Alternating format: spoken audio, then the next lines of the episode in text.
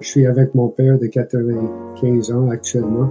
Son, mon grand-père, qui était sur l'île de Manitoulin, euh, dans les euh, Grands Lacs, il, euh, six de ses 13 frères et sœurs sont morts. Ça arrivait au Québec également. Mm. Mon père a connu le, le- la grande crise des années 30 et puis il était dans la Deuxième Guerre mondiale. Et je parle souvent avec lui et euh, c'est clair que c'est une vie où euh, la survie était plus proche, plus présente. Bienvenue au podcast du Pop Socratique, où l'on brasse des idées sur la théologie et la spiritualité, la philosophie et les enjeux de société depuis 2015. Pour ce deuxième épisode de notre série Répondre ou reculer devant la COVID-19, nous recevons l'historien Richard Lougheed, professeur associé à l'Université Laval et chargé de cours en histoire de l'Église à l'École de théologie évangélique du Québec. En plus de nous informer sur les parallèles historiques à la pandémie, M. Lougheed nous aidera à concevoir une réponse chrétienne à cette crise susceptible de porter au bien de nos communautés de foi et de la société en général. Et maintenant, notre entrevue avec Richard Lougheed en conversation avec Benjamin Gagné. Alors, euh, c'est ça, ben, on a, comme vous avez vu un peu, on a voulu faire le, trois points de vue différents, l'aspect historique, l'aspect éthique, l'aspect pastoral pour euh, aborder la question du COVID-19. Du point de vue historique, on se demandait quelles ont été les réponses dans l'histoire de l'Église en temps de crise qui ont été similaires à celles qu'on peut expérimenter actuellement. C'était des temps précaires. Et, mon père se rappelle d'un temps, au moins dans certains endroits, sans électricité, euh, sans assurance médicale, sans régime de retraite, sans, Ouais. sans service social, sans téléphone, sans plomberie, sans voiture, euh, et certains lieux où il n'y avait pas d'école secondaire. Euh, Mm. Alors, c'est c'est pas si loin le temps que Non, c'est ça. était ben, le temps était plus précaire et les gens étaient plus habitués à faire face à des, des crises euh, et de ne pas avoir assez. Euh, beaucoup de gens, mais nos ancêtres sont venus, ils sont devenus euh, fermiers et plusieurs d'entre eux n'étaient pas fermiers auparavant. Il fallait Mm. cela. Alors, et, et même l'aspect de baptême d'enfants, euh, autrefois, ça faisait du, du très bon sens. Si la moitié de tes enfants vont mourir, tu veux qu'ils aillent au ciel euh, Mm. et euh, tu fais tout pour, pour qu'ils y aillent. Alors, c'était un temps dur tout le temps pour Mm. la majorité de- du monde, mais évidemment, il y avait des crises particulières et la plupart des gens expérimenteraient des crises comme ça. Aujourd'hui, on a l'impression, euh, bon, des petites crises, euh, crise de verglas déjà, mais, euh, mais on n'est pas habitué. Euh, Mhm.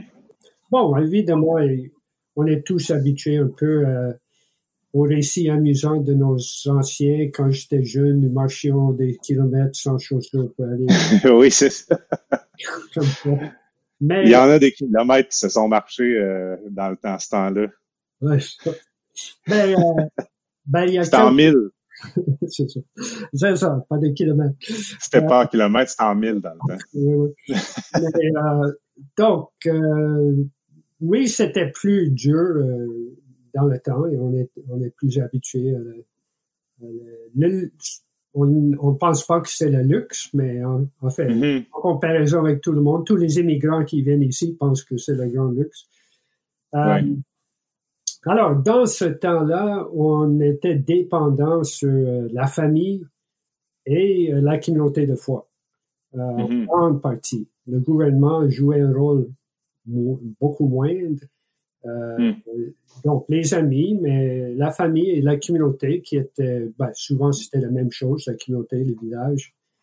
Euh, et euh, donc, il y avait plein d'autres euh, fléaux qui, euh, qui, dans le temps, en histoire, qui ont transformé. Donc, en plus d'une vie dure, des grandes crises qui arrivent avec euh, Mm. régularité, un, un- un peu peu partout, mais il y avait des très grands fléaux qui ont, comme je dirais aujourd'hui, qui ont marqué la génération, qui ont marqué des, parfois des siècles.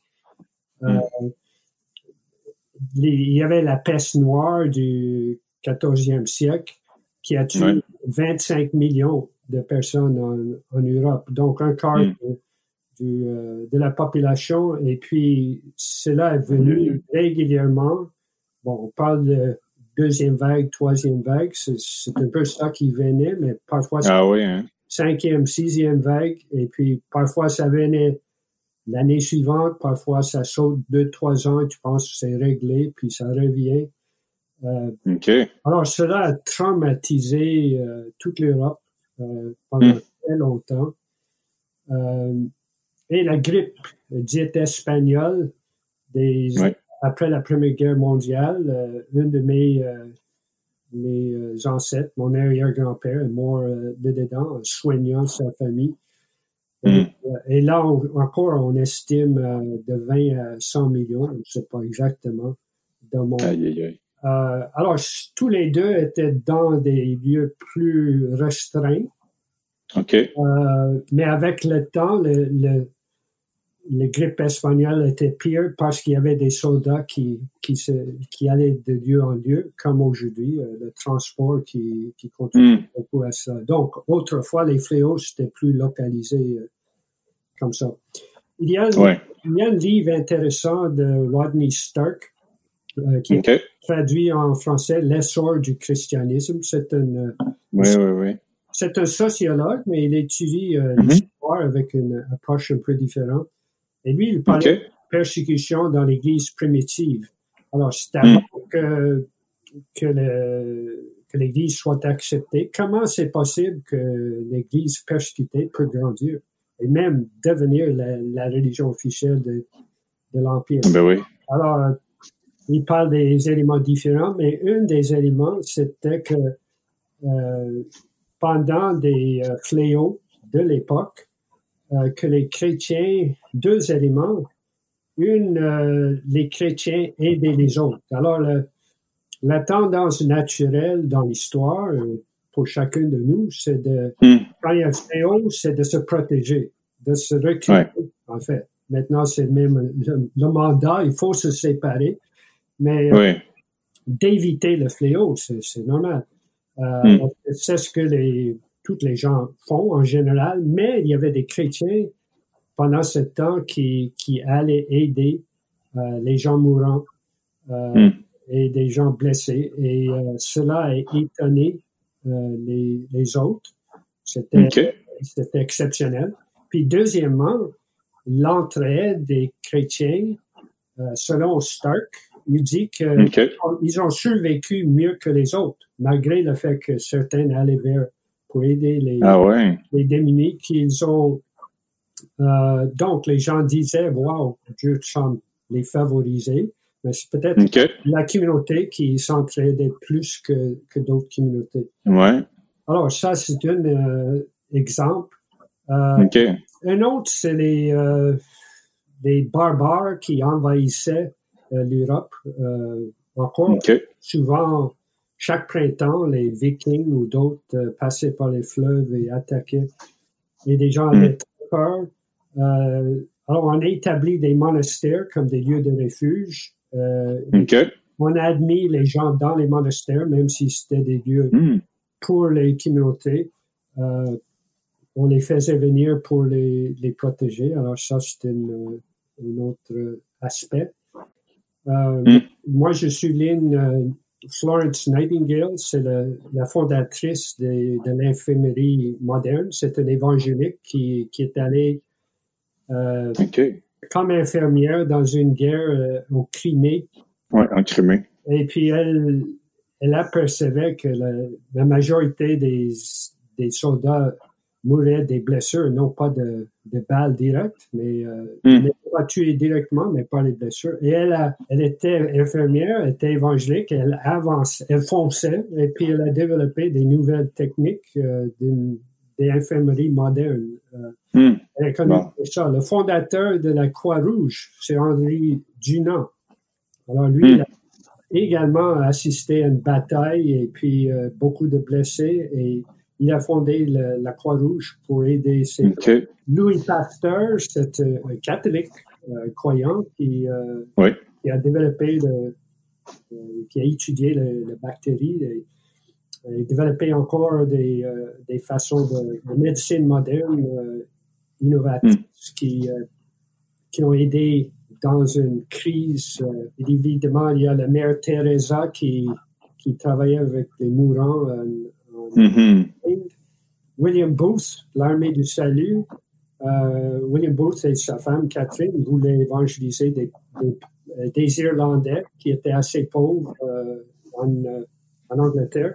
Alors, il a commencé encore à innover travailler avec les alcooliques, travailler avec les sans-abri, travailler avec les gens mm. dans de prison. Ils s'est spécialisé euh, là-dedans et ils ont, euh, ils ont travaillé à changer les lois, mais ils ont travaillé à aider concrètement mm. les personnes devenues spécialistes de cela. Chaque fois, c'était quelqu'un qui, euh, souvent des jeunes, qui, qui voyaient un problème, qui se sont organisés, qui étaient créatifs, euh, qui, hmm. qui se sont sacrifiés euh, hmm. pour aider les, euh, les démunis. Et puis, donc, c'est des héros et des héroïnes hmm. donc, qui, qui, qui, ont adressé la misère malgré le danger chaque fois. Alors, une créativité, organisation, et souvent, l'Église en place est lente à faire quelque chose.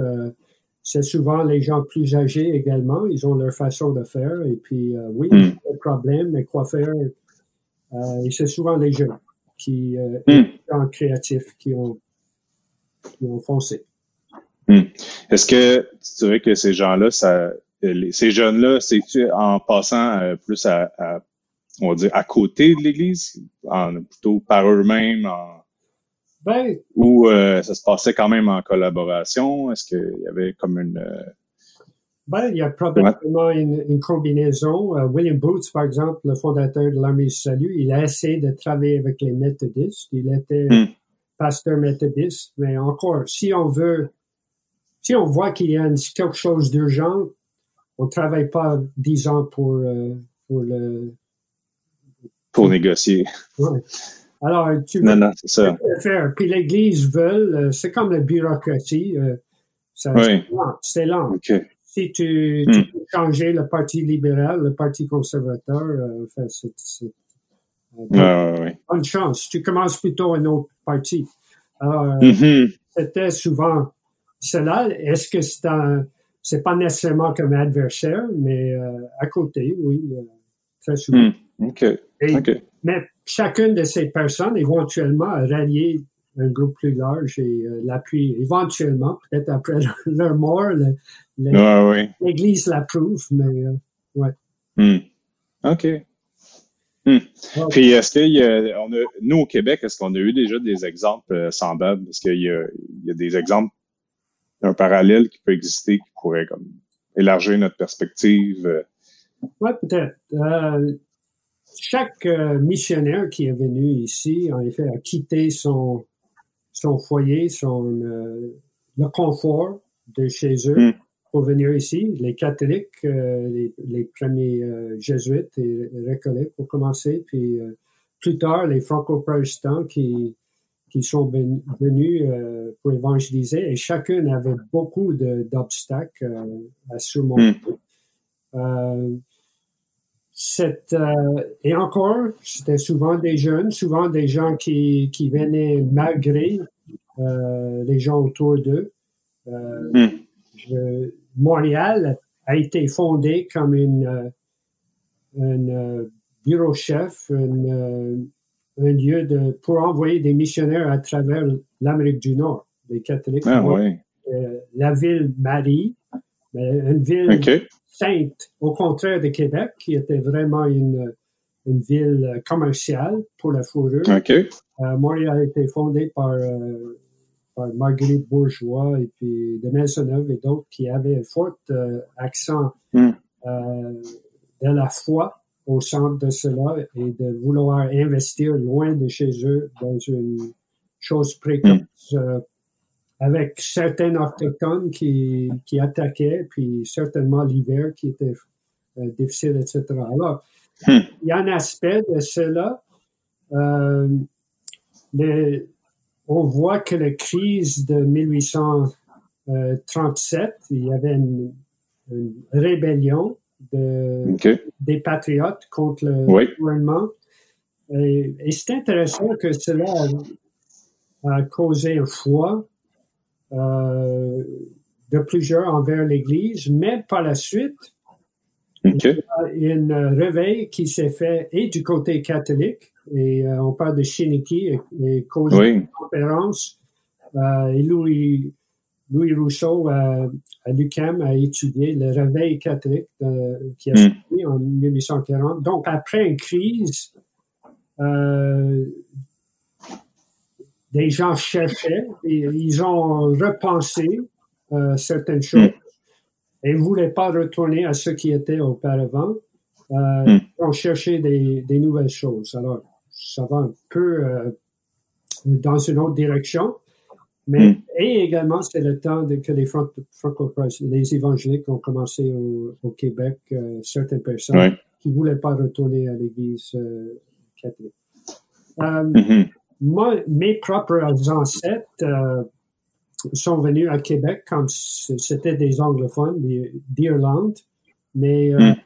tous- tous les immigrants passaient par euh, le Saint-Laurent. Ouais. euh, on allait à Québec, puis ensuite à Montréal. euh, et Hmm. Les Français restaient ici, des Anglais qui continuaient. Mais euh. Et euh, mes ancêtres ont quitté l'Irlande où il y avait une grande famine à cause des pommes de terre, les patates qui, euh, qui avaient une maladie et c'était leur, leur nourriture principale. Alors ils ont fui en grand nombre euh, l'Irlande et puis c'était des gens affamés euh, Mm. en très mauvais état. Alors un de mes ancêtres, en fait, le- lui et sa femme, tous les deux sont morts de la choléra. Donc en venant. Soit dans le bateau ou en, en arrivant, ils ont eu ça. Alors, les gens de, Ouais. ça c'était à Québec. Et puis, les gens de Québec euh, avaient très peur euh, de cela. On voulait plus Mm. d'immigrants. Les Mm. immigrants apportent le, le, le choléra. Alors, Mm. parfois, on les envoyait vite à Montréal. Euh, OK. Actuellement, ils ont, ils ont créé le Grosse Île Oui, c'est ça, la grosse île. à l'est de Québec pour mettre tous les immigrants qui viennent d'abord là et qui soient en quarantaine. Alors, on avait Mm. ça euh, dans les années euh, 1840 et Mm. euh, 1830. Et euh, euh, on les laissait là s'ils survivaient. En fait, Mhm. c'était très mauvais pour... euh, si on a quelques cas de choléra, ça se répand dans le, dans le groupe. Alors, Ah oui. euh, beaucoup de gens sont morts là. Il y a plein de, de Mhm. si on le visite. Mais les gens qui, qui survivaient pouvaient aller continuer, mais parfois, ils, ils les sortaient trop vite. Et Mm. euh, alors, il y avait plusieurs qui sont venus à Montréal, et puis il y a le- la section de Montréal autour du pont Victoria, où on, met- OK. on mettait ces Irlandais. Euh, il y a une grande pierre euh, noire qu'on voit là qui, qui Ah ouais. Commémore cela. Et ces Irlandais devaient rester dans ce coin, encore le choléra qui, qui venait. Hmm. Alors, qu'est-ce qu'on fait avec toutes ces personnes? À chaque fois, il fallait quand même des gens qui les soignent. Euh, Mhm. et il y avait des religieuses, des prêtres, euh, des évangéliques qui sont allés, le maire de Montréal, et, euh, et plusieurs de ces personnes sont morts. Le maire de Montréal est mort. Hmm. Et puis, Ah ouais. ces soignants euh, qui ont sacrifié leur, leur vie pour, euh, pour aider Mm. euh, ces personnes. Donc, oui, on a ça euh, dans notre histoire du Québec, de Montréal. Mm. Mm. Euh, plus petit, on a la crise de verglas qui a quand même sévi plus récemment. Euh, mes enfants euh, rappellent de cela comme étant euh, Mhm. formidable, euh, mais Oui, oui, oui. il y avait des gens qui ont souffert plus, mais Ouais, dans la nouvelle vie, l'Église a, fait beaucoup de contacts, a, a hébergé plein de monde et euh, cela a eu un Oui. impact dans leur ministère. euh, ça a donné Mm. une poussée. Euh, alors encore une ben, ça c'est moins dangereux, c'est investir quand Ouais. même pour le, le- la communauté, ce qui on n'a pas besoin de faire euh, Mhm. humainement, mais euh, qu'ils ont à faire. Ce qu'on expérimente aujourd'hui, le COVID, le coronavirus, euh, Mm. c'est le premier fléau qui a touché toute la Terre, c'est ça. Là. les classes, toutes les régions, pendant, Mm. Ben, il semble que ce serait pendant une année des aspects au moins. Et, Mm. euh, et ce qui est particulier aussi, euh, bon, c'est particulier que ça touche surtout les vieux, pas les jeunes, Ouais. pas les tout Ouais. jeunes, euh, parce que d'habitude, les bébés sont très à risque. Ouais, c'est ça. Moi, je trouve également le fait que ça touche particulièrement les pays riches. Alors, Mm. l'Europe et l'Amérique du Nord, Ouais. euh, moi, j'avais très peur pour l'Afrique et pour les Inuits au Grand Nord, mais ça m'étonne. Mm. Ça semble pas euh, les Ah non, hein. cas là euh, autant qu'on aurait pensé. Et c'est plutôt le Mm. transport qui a distribué cela et ceux qui voyagent plus, qui ont, qui ont plus amené ces choses-là. Et, et même Mm. après qu'on a toutes nos ressources médicales, euh, mais il y a quelqu'un qui travaille avec les gens de la rue à Montréal, puis il dit qu'il y a très peu de, de cas parmi eux. Et il, Ouais, ça. il était étonné, il a dit peut-être, euh, comme en Afrique, on, on fait face à plein de fléaux et on est plus Mm. habitué à cela que nous autres qui sommes tellement protégés côté médical que Mm. on est moins euh, résistants. Euh, Mhm. mais comme mon euh, fils a dit, euh, il y a un seul fait historique qui a touché toute la Terre, toutes les générations, tous les siècles, et Mm. euh, c'est la venue et la résurrection de Jésus-Christ. Mhm. Il y a un, un aspect euh, encore plus historique et, euh, et puissant dans, dans cela. Il me semble que c'est sans précédent au Québec dans le sens que depuis longtemps, on n'a pas fait face à un grand défi euh, et que, Mhm. que toutes les gens dans la société font face à cette, euh, Ouais. ce défi. Ça, ça peut nous unir. Euh, en fait, je peux pas. Les historiens ne sont pas des, gros, des bons euh, prophètes pour euh, qu'est-ce qui va venir. Euh, Peut-être des choses qui pourraient venir, mais au plus. Mm. Euh, mais euh, donc, euh, on était à l'aise au Québec, euh, sauf Ouais. les immigrants et il y a Mhm. d'autres qui sont pas euh, à l'aise, mais euh, Mhm. mais là, on est tous euh, dans le même panier en quelque sorte. Ouais. C'est ça qui est un peu fascinant, on dirait, avec le ce qui se passe actuellement. C'est vraiment les pays riches. En tout cas, je sais pas s'ils sont le plus affectés, les pays riches, mais Ça, sont en tout cas oh, certainement les plus traumatisés en ce moment parce Ben- que euh, on avait l'impression que que rien ne pouvait nous atteindre un peu là. Non, mais certainement, quand, si on regarde le, le nombre de morts par million, c'est l'Europe et euh, l'Amérique du Nord. Ce sont les.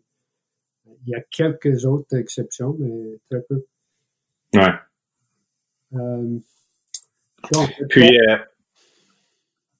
puis dans le fond aussi, ce que je demandais, c'est l'autre question qu'on avait, c'est quelles sont les conséquences sur la population en général et les communautés de foi en lien avec la manière dont elles auront réagi pendant les moments de crise. ben, je trouve en histoire, d'habitude, la réaction dans une crise, surtout si c'est un fléau, c'est de se reculer, de se protéger, protéger soi en premier, puis euh, euh, de protéger ta famille, euh, Mhm. les proches, des gens que vous connaissez, euh, parce qu'il y a des choses inconnues. On ne sait pas qu'est-ce qui peut nous arriver, surtout avec ce virus. Ben, presque chaque fois que c'est arrivé dans l'histoire, on connaissait pas vraiment qu'est-ce qui se passait. On sait qu'il y a quelque chose qui se propage, mais comment, et, Mm. temps, on ne sait pas. On aurait pensé aujourd'hui que les, les, mé- les experts médicaux pourraient tout euh, expliquer, mais c'est pas le cas. Euh, donc, au, au lieu de... hey, plusieurs personnes demandent, s'ils pensent à Dieu, c'est pourquoi? pourquoi mm-hmm. c'est venu? C'est la question de Job. C'est une question naturelle. Mais mm-hmm. ce qu'on voit pour les gens que j'ai mentionnés dans le passé, c'est il y a des gens qui disent quoi faire. Pas seulement quoi faire pour, pour moi, mais quoi faire pour, pour des gens qui souffrent plus que moi. Ça, c'est plus exceptionnel. Hmm. Euh, c'est pas c'est pas limité aux gens de la foi, mais c'est me semble c'est plus présent le dedans. Hmm. Euh, et euh, donc et même dans la Bible, il y a l'appel de s'occuper de la famille en premier. Quelqu'un qui ne s'occupe pas de sa famille n'est pas digne de, suivre. Mais en même temps, hmm. il y a Étienne et Paul euh, Jésus, si quelqu'un n'est pas prêt à quitter sa famille. Et mm Jésus. Donc, on a ces deux éléments. Euh, j'ai l'impression que la plupart de l'Église, la plupart des personnes euh, comprend bien qu'il faut s'occuper de sa famille. Mm-hmm. Euh, mais il y a aussi que chaque chrétien doit aimer son voisin comme lui-même.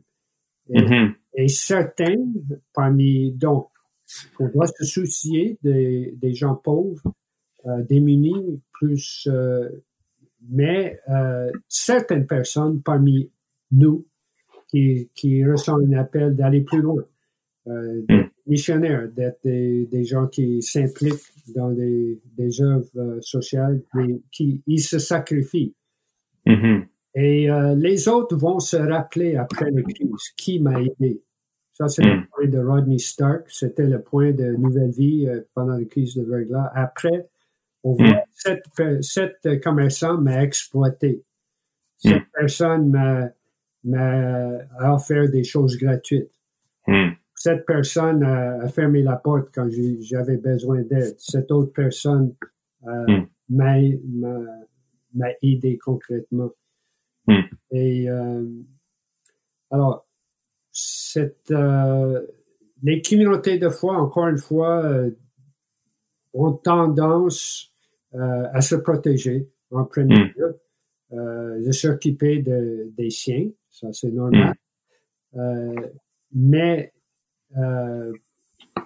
encore, c'est souvent les jeunes et les célibataires qui sont hmm. plus libres de ben, les jeunes qui ont tendance à être plus idéalistes et, et peut-être d'avoir, en fait, le réveil au Québec et, et, beaucoup de missionnaires, c'était des jeunes. Euh, c'est plus facile pour des jeunes célibataires de s'offrir. Moi, j'ai travaillé dans un foyer de l'Arche avec hmm. des gens avec des handicapés euh, mentaux. Ouais. Euh, handicap. et puis, c'était sous moi, après un certain temps, j'étais jeune, j'étais célibataire, mais éventuellement, je devais décider. Et je suis prêt à consacrer ma vie à cela? Hmm. J'ai d'autres projets, quand même. Ouais. Et euh, mm-hmm. je passe à d'autres choses. Mais des gens qui se consacrent à cela, qui restent là, qui investissent mm. là, euh, ça c'est impressionnant. Et puis, ouais. j'ai vu que les gens avec des familles, c'est plus difficile. Ils ne pouvaient pas s'investir de la même façon. Euh, mm-hmm. Les âgés avaient moins d'énergie. Euh, alors, si c'est les, les vieux qui guident l'Église en grande partie, c'est les jeunes qui animent c'est mm. euh, et encore souvent les célibataires qu'on qu'on valorise pas assez dans le, mm. milieu évangélique. Mm. Alors, euh, ouais. Puis, euh, dans le fond, on, arriverait comme au mot de la fin un peu pour uniformiser tout ça. on pose la question à chacune des personnes qu'on va pouvoir repasser en interview comme ça. De tout ce qui peut être dit, c'est quelle est la chose que tu recommanderais aux gens de foi qui veulent aimer Dieu, leurs voisins de tout cœur pendant cette période de crise? Ben, je trouve ça merveilleux comme, euh, question. En fait, c'est la, mission de l'Église. Mm-hmm. Et la mission euh, vers les gens. Je suis convaincu que presque tous les gens au Québec aujourd'hui repensent euh, au sens de la vie, pourquoi mm. il est là? Qu'est-ce qu'il y a après la mort? Euh, Et en plus, euh, ils sont dans le besoin, beaucoup de gens sont dans le besoin social, euh, mm-hmm. financier, plusieurs, euh, et l'aide concrète de plusieurs. Alors, c'est un, temps pour les gens qui investissent là-dedans, ils vont récolter. Mm. C'est le temps de, de le faire. Moi, je dirais chercher d'abord une organisation qui fait déjà les choses avant d'inventer la roue. Euh, hmm. des, des, organisations, je pense à l'organisation CARE au, euh, au Maisonneuve qui travaille avec les euh, démunis, hmm. qui, a besoin de, de main-d'œuvre. Alors, hmm. euh, mais si on ne trouve pas, si, si Dieu met quelques personnes, quelques groupes euh, sur ton cœur, que tu euh, t'organises, tu trouves une, un nouveau modèle, euh, hmm. prier et, euh, et foncer. Et, c'est le temps de. C'est un temps hmm. propice. Euh, c'est un temps. Ben, un temps propice pour changement, de transformation de ces personnes et un temps propice de, de démontrer que hmm. notre foi a une valeur dans la société. Euh, et, qu'on est là vraiment pour, euh, pour aider les, les autres. Et chercher les gens oubliés, les gens marginalisés par le système. Mm-hmm. oui, le gouvernement a tant de programmes, mais il y a toujours des gens qui euh, qui sont mm-hmm. pas aidés par ou qui connaissent pas ces programmes. Euh, les immigrants, euh, en mm. particulier, je pense à eux.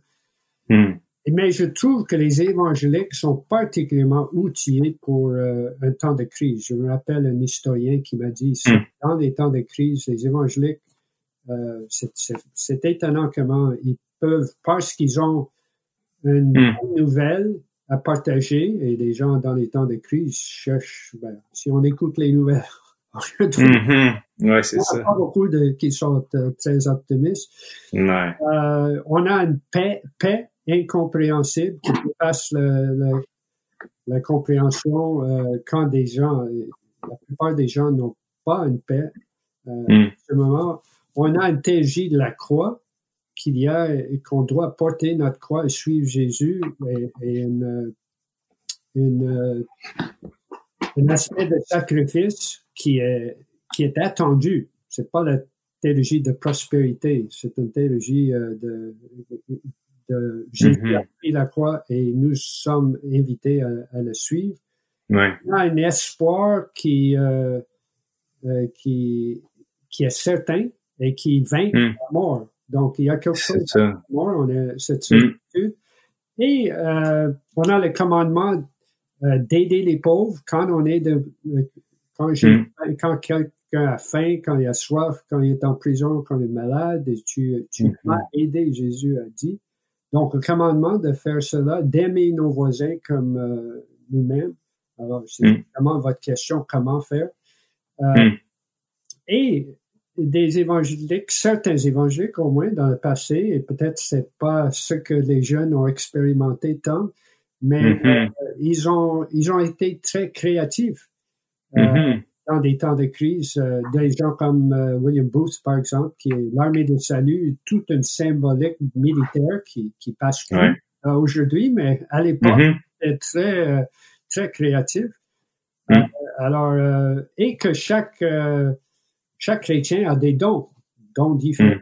Mm. donc, toi, tu as des, des dons que tu peux mettre.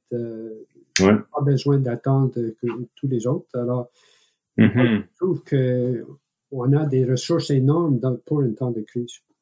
Oui, ouais, c'est ça. Euh, je, je vois euh, peut-être euh, à distance, parce que tout se passe à distance, mais je vois comme un peu jamais justement dans ma vie une église évangélique qui un peu se mettre des ressources disponibles, relayer des messages même qui leur appartient pas juste aussi à la société, il repasse des messages euh, qui euh, que toute la société se passe justement euh, même pour certains organismes d'aide donc qui même qui sont pas au sein de leur propre église. Fait ça c'est quand même quelque chose de nouveau et que j'avais moins vu moi-même dans, dans le passé j'ai l'impression qu'il y a une énergie qui est créée là-dedans.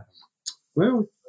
Oui, il y a même plus de monde qui, euh, qui viennent par Zoom qu'on avait. Des gens qui ont délaissé, euh, qui, mm-hmm. j'ai entendu des, des gens qui ont dit euh, bon, tu, tu, tu participes à quelque chose le dimanche matin, euh, je suis pas croyant, mais ça m'intéresse.